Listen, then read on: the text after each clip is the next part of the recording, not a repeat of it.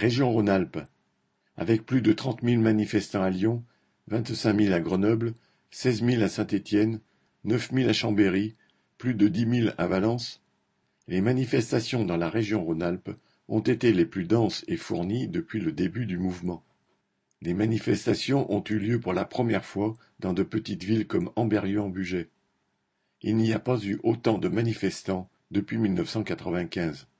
Les travailleurs qui subiront de plein fouet le report de la retraite à 64 ans, comme ceux du nettoyage ou les aides à domicile, ont affiché leur hostilité à cette réforme. Les égoutiers qui travaillent sans masque dans les égouts, où ils attrapent diverses maladies à cause des émanations ou des rats, partent aujourd'hui à la retraite à 52 ans.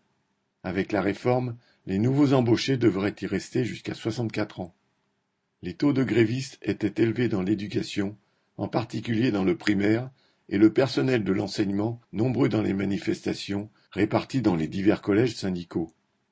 Plusieurs cortèges étudiants, avec des slogans hostiles au capitalisme et l'avenir sombre qu'il offre à la jeunesse, ont été remarqués, tout comme celui des salariés du spectacle, présents avec des banderoles neuves. Les grandes entreprises étaient présents avec des taux de grévistes proches des précédentes journées. Des bus remplis sont venus de différentes usines de la vallée de la chimie et de quelques autres entreprises. Les ouvriers postés de la raffinerie de Fézin ont voté la reconduction de la grève tout comme ceux de Kemwan et Trédy, deux usines chimiques.